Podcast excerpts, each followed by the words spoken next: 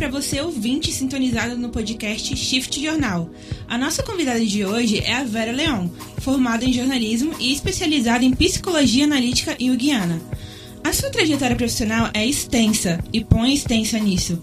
Iniciou a carreira no jornal A Tribuna, onde teve idas e vindas. Também trabalhou para o extinto jornal Cidade de Santos, passando por várias editorias e se destacou como repórter especial na área de comportamento humano. A jornalista também passou pela área de assessoria de imprensa nos Ministérios da Educação, Cultura e Desenvolvimento Agrário. Além disso, já trabalhou na Secretaria de Estado da Educação e de Segurança Pública. Tá pensando que acabou? Desde 2016, ela tem um canal no YouTube chamado Que Sonho é Esse?, onde decifra os sonhos mais comuns da sociedade. Atualmente, Vera Leão assina a página social da revista Mais Santos, além de conduzir grupos de mentoria na Pinacoteca Benedito Calixto. Como foi a experiência de trabalhar no extinto jornal Diário de Santos? Era Cidade de Santos. O nome do jornal era Cidade de Santos.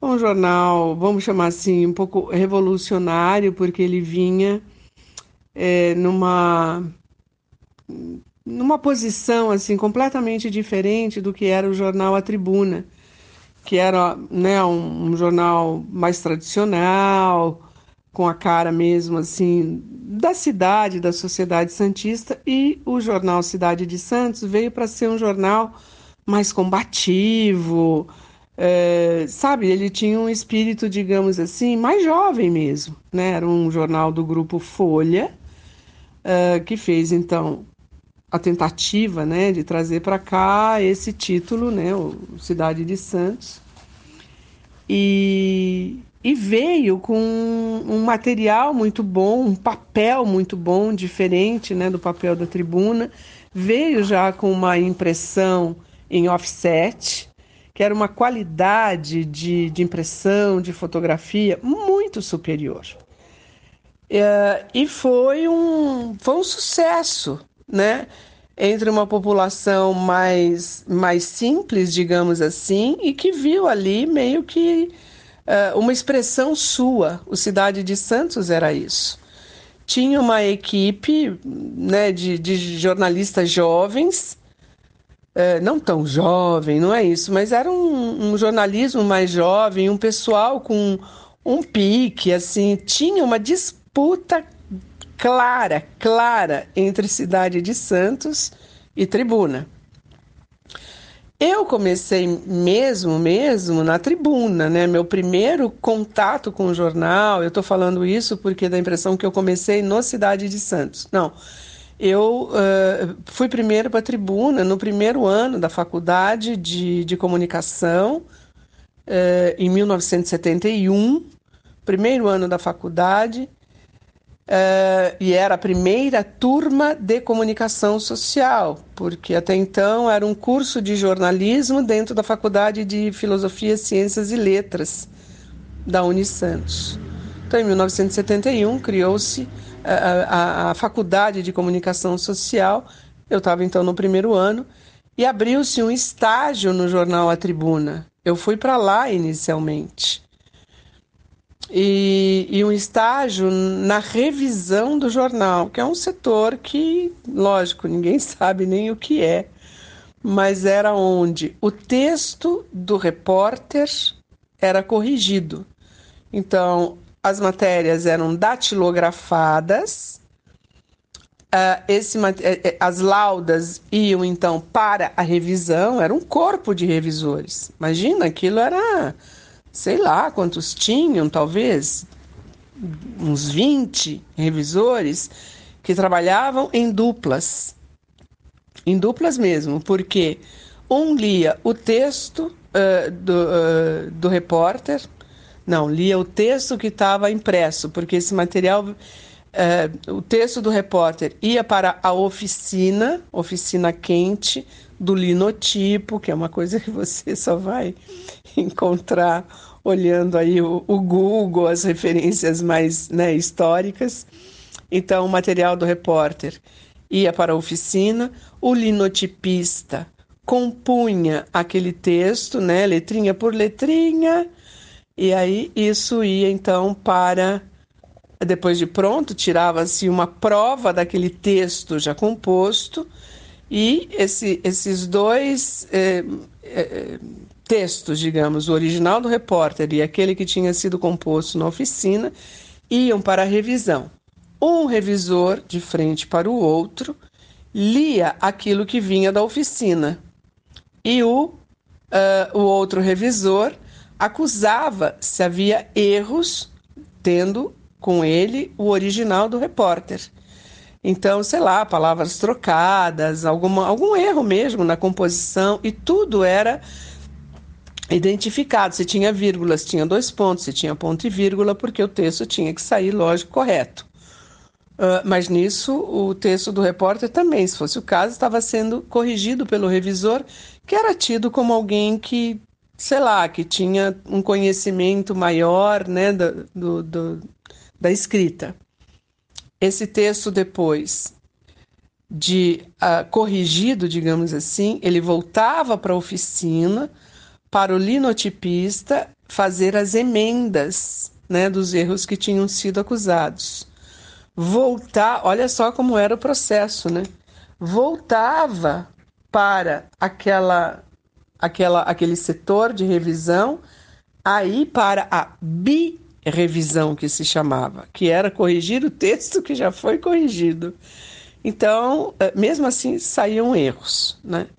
Então, foi para esse setor que eu fui, é, na revisão, era estagiária, e eu penso que vem daí, inclusive, a exigência que eu tenho hoje de um bom texto, porque os meus olhos foram treinados para é, pegar o erro, literalmente pegar o erro, perceber uma construção mal feita de um texto.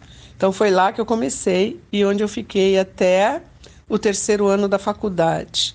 No terceiro ano é que eu fui para o Cidade de Santos, em 1973, acho que foi isso. É, e aí também como estagiária, mas eu fui para o, a editoria, digamos assim, de cultura e variedades, que na época era tinha como editor o Roberto Pérez, né, que até bem pouco tempo estava conosco e faleceu, acho que tem uns dois ou três anos, alguma coisa assim. Então eu fui ser estagiária nessa editoria. Oh, uma maravilha, né? Porque era para falar da vida cultural da cidade, que era bastante interessante, bastante movimentada. Então foi aí que eu comecei a, a me a, a experimentar o repórter em mim, né? Foi aí que eu comecei a escrever, primeiro fazendo notinhas e tal. Quando eu me formei, em 74, aí sim, eu já ia cobrir uh, normal o que fosse relacionado a, a, a, cultura, variedades e artes. Então, o Cidade de Santos era essa coisa combativa. A maior alegria da redação era quando a gente furava a tribuna. A gente furava a tribuna. Aquilo era um delírio lá dentro, era um delírio mesmo porque era como se a gente era assim, sabe? É, o, o, pequeno lutando contra Golias e tal, sabe? O gigante. Então, nossa, conseguir um furo era sensacional. É, era uma equipe, era uma outra realidade, né? A gente saía na, nos carros, a gente chamava viatura, né? Nas viaturas do jornal, nem sempre algum é, é, eram, eram coisas muito seguras. Então saía em viatura que a maçaneta, o trinco da porta não funcionava, não fechava direito. Mas foi um momento muito muito gostoso, muito rico do jornalismo, né? No cidade principalmente porque ele, ele surgia na cidade como aquele que veio para brigar com o grandão, era mais ou menos isso, sabe? Veio, sabe cachorrinho pequeno que tá na rua e, e late pro grandão? Era mais ou menos isso. Mas tinha uma equipe valiosa, uma equipe preciosa de reportagem. Gente muito boa. Tô falando para você, Roberto Pires, Pérez era desse tempo, a Ercília Feitosa, grande jornalista, a Hilda Araújo, o Absair Rocha, Você tinha aí os colunistas sociais, né? Na verdade, um colunista que acho que começou com Kiko, depois era foi Emanuel Leon. Então veio mesmo com essa proposta. E tinha um, um editor-chefe, que era o José Alberto de Moraes Alves Blandi, que está aí vivíssimo, graças a Deus, para não me deixar mentir. Ele era o diabo em figura de gente. Ele era muito exigente. Repórter tinha que voltar da rua com conteúdo, com texto, sabe? E, e, e uma escrita boa. E se isso não fosse, é, se não atendesse, se aquela pauta não fosse bem desenvolvida, não tenha a menor dúvida, ele rasgava a lauda e jogava na lixeira. E a gente tinha que voltar para a máquina de escrever e começar a fazer tudo de novo.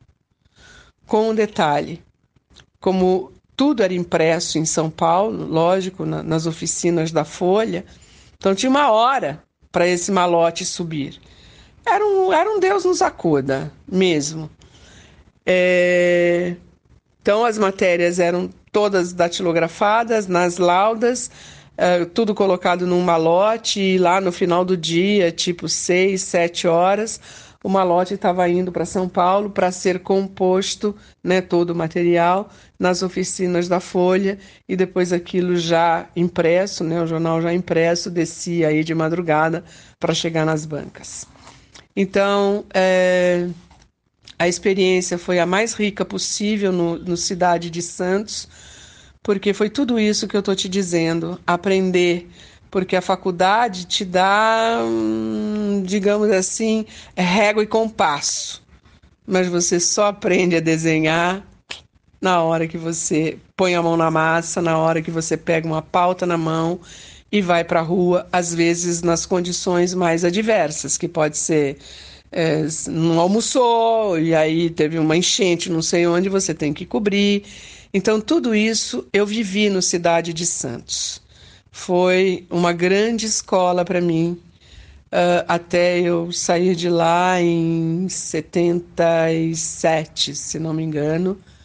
E aí eu voltei para a tribuna. Voltei aí já como, é, como repórter de variedades, mas que ao mesmo tempo era também editora, sabe? Porque eu acabava fechando aquele jornal. As equipes eram numerosas ou eram reduzidas? As equipes eram numerosas. Você tinha uma redação cheia. Você tinha, lógico, jornais com muito mais páginas do que a gente tem visto sair hoje. Você pegava uma tribuna de domingo, você pegava um estadão de domingo, uma folha de domingo. Meu Deus, se você quisesse passar o final de semana inteiro lendo, você tinha o que ler. Então você tinha equipes grandes, grandes. E as editorias eram muito bem divididas. Você tinha os repórteres setoristas. Então passava no repórter de saúde, então ele passava na Secretaria de Saúde para ver o que tinha de novidade. Um repórter que cobria, sei lá, o comércio, aí tinha, vai no Sindicato do Comércio Varejista. Então, era uma cobertura muito mais ampla e a gente ia aos lugares. Entrava naquela viatura, às, às vezes com fotógrafo, às vezes não, uh, e ia para a rua. Não tinha outro jeito de você ter a notícia na mão. Porque não se tinha celular, não se tinha e-mail. Você tinha um telefone fixo, lógico, e você tinha um telefone fixo. Às vezes tinha uma extensão numa mesa tal. Mas, meu, usar o telefone dentro da redação era. Então você ia atrás. Né? Você tinha um repórter que cobria a prefeitura, o que cobria fórum, o que cobria a área de comércio, como eu falei, o que cobria saúde, o que cobria artes e variedades, o que cobria polícia que era um forte, né? Por exemplo, sempre foi um forte. Em todo jornal, sempre Cidade de Santos era um forte. A polícia era era bombava, né? Digamos assim. Uh, então eram equipes grandes porque você tinha uh, editorias bem divididas e uma apuração que era ali, no cara a cara mesmo, era no, no punho que você anotava. Para uma entrevista grande, especial, às vezes você tinha um gravador, mas isso também não era uma coisa comum dentro da redação naqueles tempos. Então, não era equipe reduzida mesmo, eram grandes equipes. Olhar a mesa da diagramação, nossa, naqueles tempos era uma coisa linda. No Cidade de Santos, em algum momento, é, eu deixei a reportagem e eu fui para um setor que chamava Copydesk. Só para você ter uma ideia de como a, a, a, era uma equipe grande. Tinha um setor de Copydesk, que era aquele mais ou menos parecido com o, o, a revisão, só que lá no Cidade a gente chamava Copydesk. Era uma equipe enorme de uns 10, 12 a corrigir o texto do repórter. Corrigir e, às vezes, refazer. Tá? Botava a lauda na, na, na máquina e começava a reescrever aquele texto porque estava muito ruim. Então, o copydesk era um, um nível de um jornalista mais elevado, sabe? Já era um jornalista mais velho, que já tinha passado pela reportagem uh, e, e, e, tinha desenvolvido né, uma escrita melhor, mais apurada. Então, tinha até esse setor né, do copydesk. Eu fui para o copydesk. Eu trabalhei uh, até eu sair do Cidade de Santos, eu era, eu era copydesk. O texto daquela época era mais aprofundado do que o atual? E qual é a principal mudança que você percebeu nesse quesito ao longo dos anos? Claro que era mais aprofundado, né? Convém eu dizer para você que eu tive algumas passagens por a tribuna e em cada momento eu fui percebendo diferenças. Aquele momento inicial de revisão e tal, uh, é, foi um momento de, de, da coisa básica, né? Eu não tive contato com a reportagem naquela, naquela época. É, depois no Cidade, sim. Quando eu voltei em 80, sim, eu, eu, eu fiquei, voltei para a tribuna em 77, fiquei acho que até 79, 80. Depois eu saí e eu voltei em 85 naquela minha volta em 77, é, e aí sim voltei já como repórter e tal, era um custo, né? Num, a, a comunicação, o contato, melhor dizendo, com a tua fonte, com o teu entrevistado, ou era pelo telefone, se fosse alguma coisa, digamos, mais simples, e se você conseguisse pegar o telefone na redação, porque, de maneira geral, era ir ao encontro da sua fonte, era conversar. E às vezes você tomava um chá de cadeira lá na antessala do secretário tal, do advogado tal, do juiz tal. Você ficava esperando, porque se você não conseguisse falar com ele, você não tinha matéria para voltar para a redação. E isso, nossa, isso era morte. Primeiro que você, né, você tinha que dar um retorno. Era ruim para você, que naquele dia você não tinha o que produzir, embora tivesse corrido atrás. É, a editoria ficava meio capenga, porque não tinha né, nada relevante, ou não tinha nada, às vezes.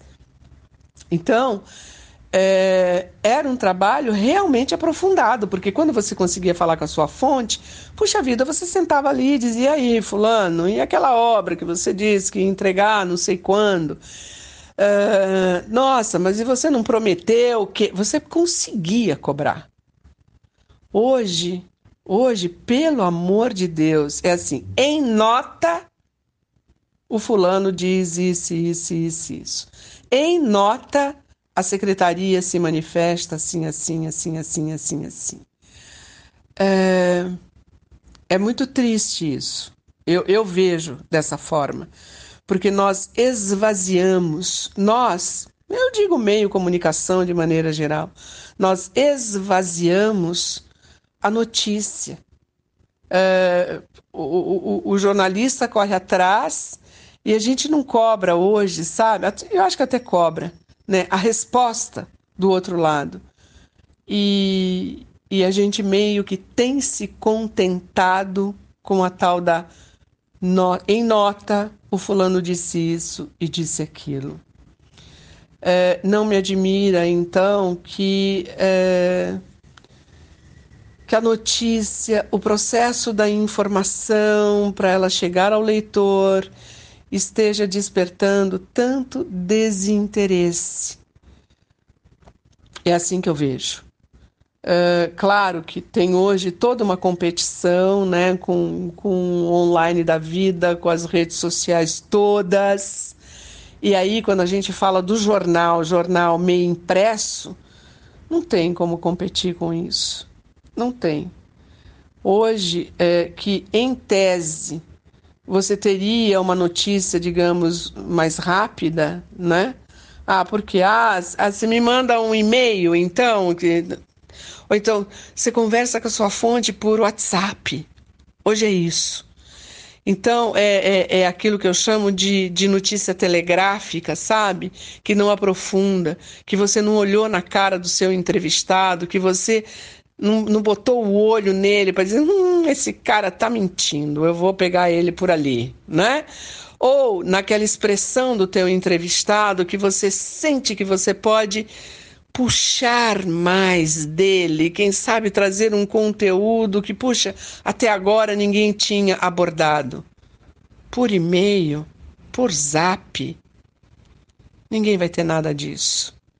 Então, o que eu sinto, honestamente, Beatriz, é, é, um, é, um, é um empobrecimento da notícia, da informação, uh, em algumas situações, a morte da notícia. Você lê aquilo e você diz: que isso? Não fica nada daquilo que você lê. Nada não, não, não causou nada em você, você não guardou em nenhum cantinho de você. Porque é tão pasteurizado, é tão asséptico tudo, é, que dá meio que assim um, um desinteresse, para usar uma palavra bem, bem suave, o desinteresse de ler ou de se informar por aquela, aquele meio, né? Então, qual foi a principal mudança que eu percebi? Foi essa falta paixão, sabe? Falta o olho no olho, falta querer ir a fundo numa informação. Sobre o seu trabalho no jornal Tribuna, é, quais as funções que você desempenhou lá dentro e quais foram as pautas mais marcantes? Bom, meu trabalho no Jornal Tribuna, como eu falei para você, eu fui e voltei quatro vezes. Primeiro na revisão, no primeiro ano de faculdade. Depois eu voltei em 77, final de 77. E foi para fazer o Jornal de Variedades, era assim que a gente chamava, que seria assim o embrião do que é hoje a AT Revista. Então foi, era um jornal de variedades que eu acabei criando, né?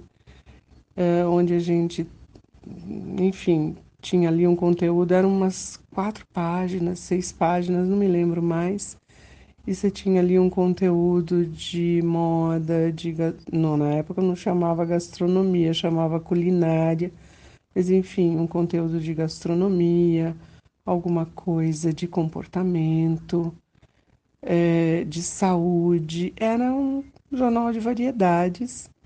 Fui eu que acabei criando aquilo, né? Na época se se integrou, digamos assim, ao caderno a Thaís Cury, e nós então tocamos aquilo até 79, 80. Eu volto só em 85, aí já com uma outra cara, uma outra redação, uh, um outro grupo, né? Muita gente, lógico, do meu tempo, lá de 77, 8, 9, mas uma equipe diferente, um equipamento uh, mais moderno, uma redação mais moderna. Então foi um outro momento, ali eu volto como repórter na área de variedades e, depois eu me torno repórter especial né, dentro do, do jornal. uma redação já mais moderna, digamos assim, e, e, e sempre na área de comportamento. Eu não voltei é, para a tribuna em nenhuma outra editoria que não fosse essa, porque aí já existia o AT especial, né, no formato jornal, não revista, e eu então era, era repórter especial de lá, Ivani Cardoso era a editora, e eu fiz é, assim matérias muito interessantes, muito mesmo.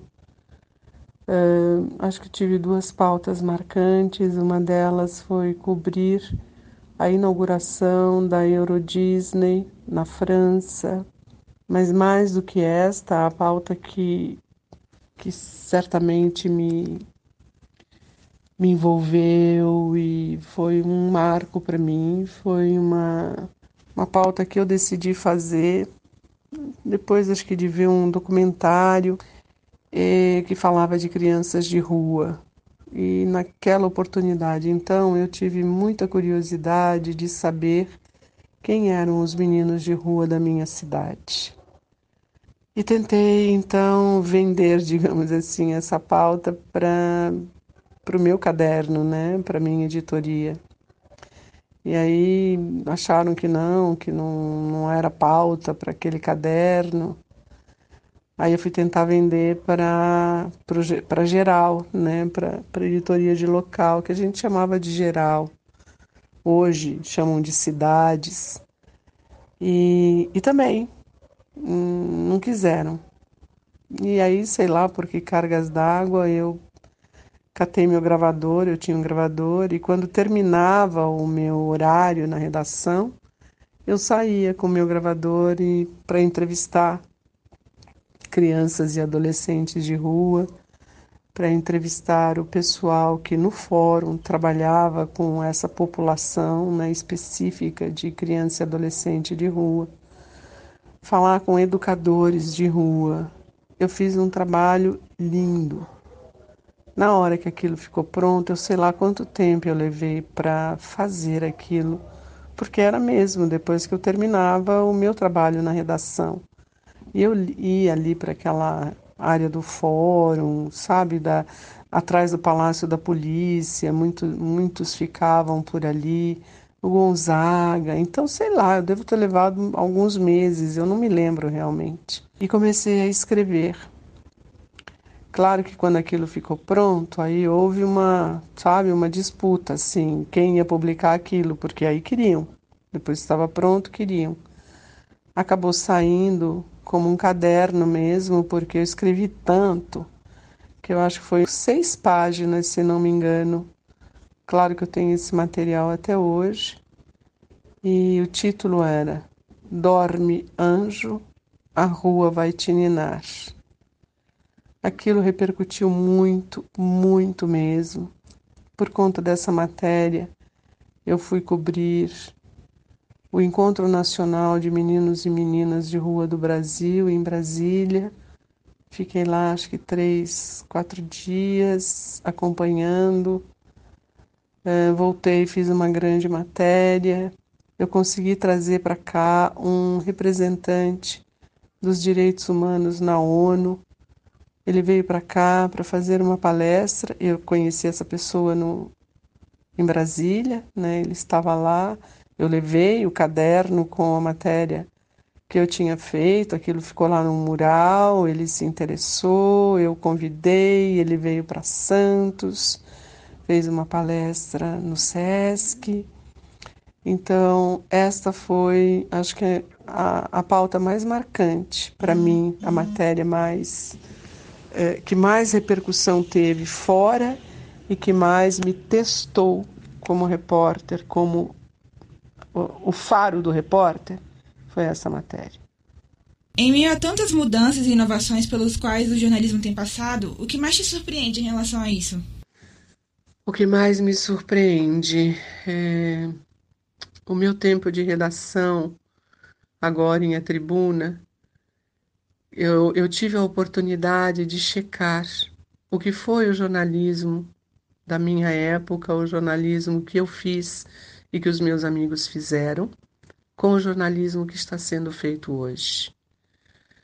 É, a sensação, o meu sentimento é de que o jornalista hoje, o jovem jornalista pelo menos, é como se ele não tivesse curiosidade. São poucos os jornalistas uh, que estão realmente envolvidos com uma pauta, apaixonados por uma pauta, vibrando por uma pauta. Uh, eu atribuo isso talvez à velocidade com que essa pauta tem que ser desenvolvida que não permite ao jornalista um aprofundamento, porque ele sai com três, quatro pautas, às vezes com três, quatro repórteres dentro do carro, tendo que pingar repórter aqui e ali. Ou seja, a, a oportunidade de se dedicar à notícia, à informação, à apuração, a encontrar a sua fonte, a extrair dela tudo o que você pode uh, esse dinamismo do jornalismo, eu sinto esteja se perdendo. É assim que eu sinto. É, são inovações demais.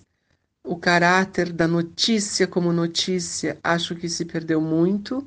Ao mesmo tempo uh, que se perdeu anunciante, que se perdeu uh, assinante.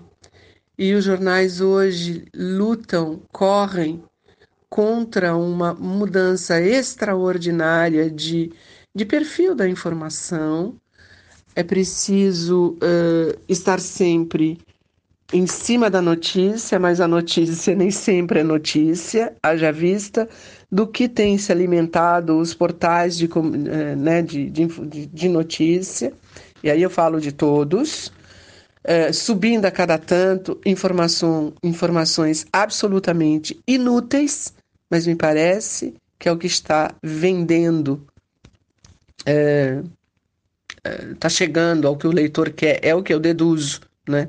Eu já estou fora de jornal há dois anos, fora de uma redação, não fora do jornalismo, não fora de escrever, eu continuo escrevendo, mas de uma redação mesmo, há dois anos. Então, eu já sentia naquele momento lá é, que o repórter pega uma pauta, por exemplo, e, sei lá, entrevistar o fulano de tal sobre tal assunto. E aí vem a pergunta do repórter: ah, mas você tem o contato dele? Você tem um telefone? Você tem onde. E nós não tínhamos. Naquele momento, lá no passado, não havia isso. Quando muito tinha sim, o fulano pode ser encontrado na secretaria tal ou no escritório tal.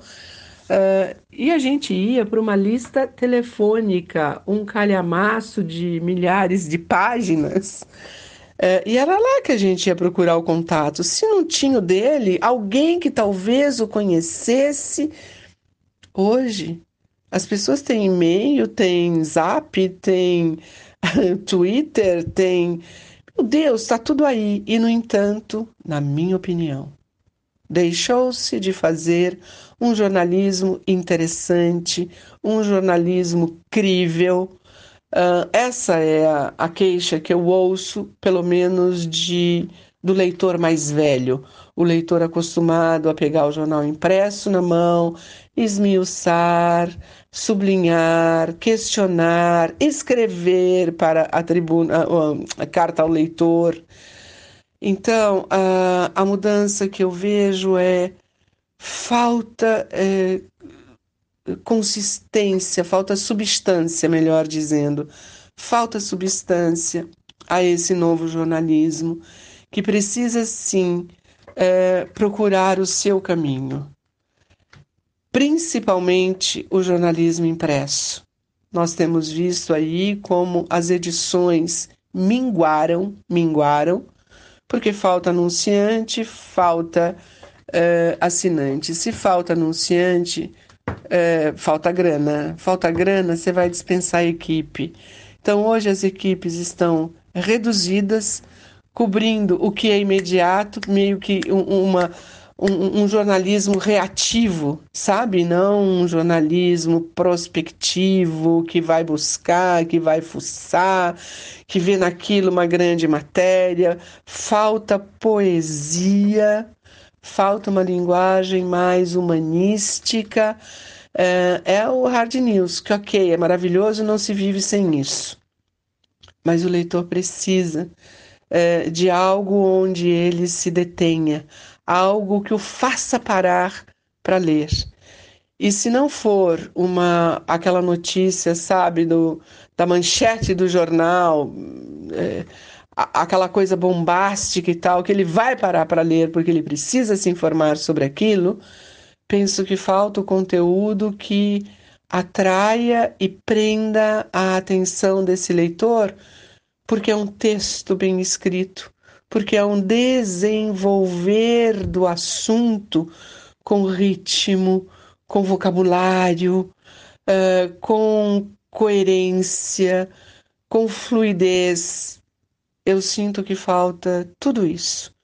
Mesmo quando você pega uma revista semanal, hoje não tem mais o uau, que matéria é essa? Sabe quando a gente diz eu gostaria muito de ter escrito essa matéria? Olha, Há muito tempo eu não tenho visto isso. Exceto, por exemplo, por uma revista Piauí, é, que traz aquele conteúdo de uma leitura que pode é, ficar, ficar na minha memória, no meu gosto, por mais um tempo. De maneira geral, eu só encontro isso numa Piauí. É, no dia a dia, tá difícil. Tá difícil encontrar a, a, a notícia, o texto que prenda mesmo. Uh, por às vezes numa numa editoria de artes e variedades você tem um assunto mais interessante.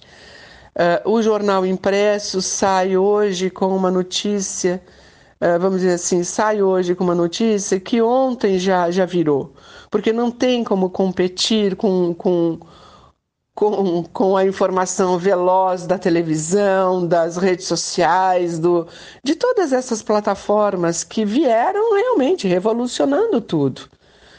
O jornalismo impresso não tem como acompanhar isso. E o que eu sinto é que não se encontrou até hoje o caminho para fazer deste impresso algo atraente, algo que fique. A minha opinião, que não sou uma especialista, digamos assim, eu só sou uma jornalista, é, a minha opinião é que a gente está precisando criar a coisa interessante, aquilo que prende. E isso vai partir para um, um jornalismo mais analítico, um jornalismo mais de observação e análise. Aí a gente vai conseguir pegar um leitor. Por exemplo, vamos uh, um assunto em pauta agora, a reforma da previdência. Vai, ok. Tem só que ah, uma reclamação porque vai se aposentar com tal idade, agora vou ter que trabalhar mais tanto e tal. E o que que falta? Falta ir numa pessoa que estaria para se aposentar daqui um ano e a realidade dela mudou. Então, é, trazer a informação uh, factual, objetiva, mas trazer o personagem que vai dizer: puxa, agora tudo mudou na minha vida. Eu estava me programando para me aposentar, aí com o dinheiro que economizei, eu ia para um sítio, não, não sei aonde, eu ia levar o resto da vida viajando. Eu não sei. Mas falta uh, gente. Eu acho que falta gente nesse gente nesse sentido, conhecer histórias, porque é assim que a gente se vê no, no, uh, no noticiário. O leitor precisa se ver. Ele não é uma regra da Previdência, ele não é uma, uma, um, um número do desemprego. Ele é sim, se ele for o desempregado e aí está faltando esta gente, essa informação, esse personagem, para fazer do jornalismo algo mais que uma uma notinha de dois parágrafos de quatro linhas cada um. É disso que eu sinto falta.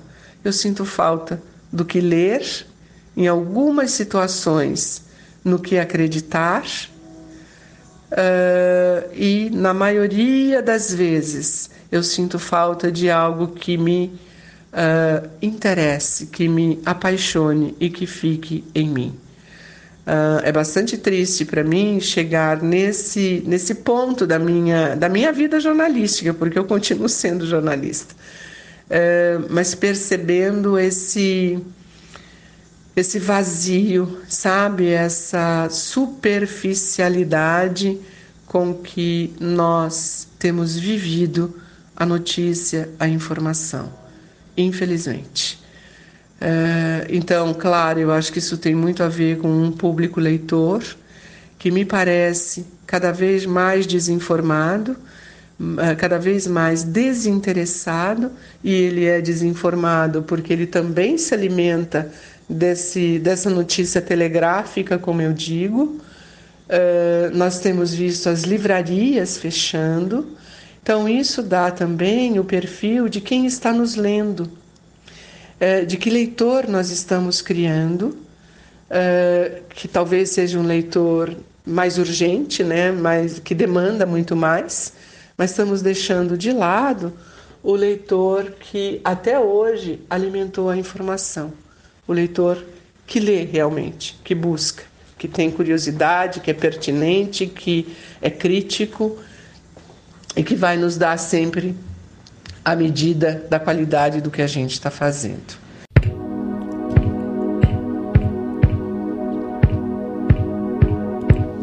E agora fiquem ligados porque nós temos uma entrevista com o Diego Brígido.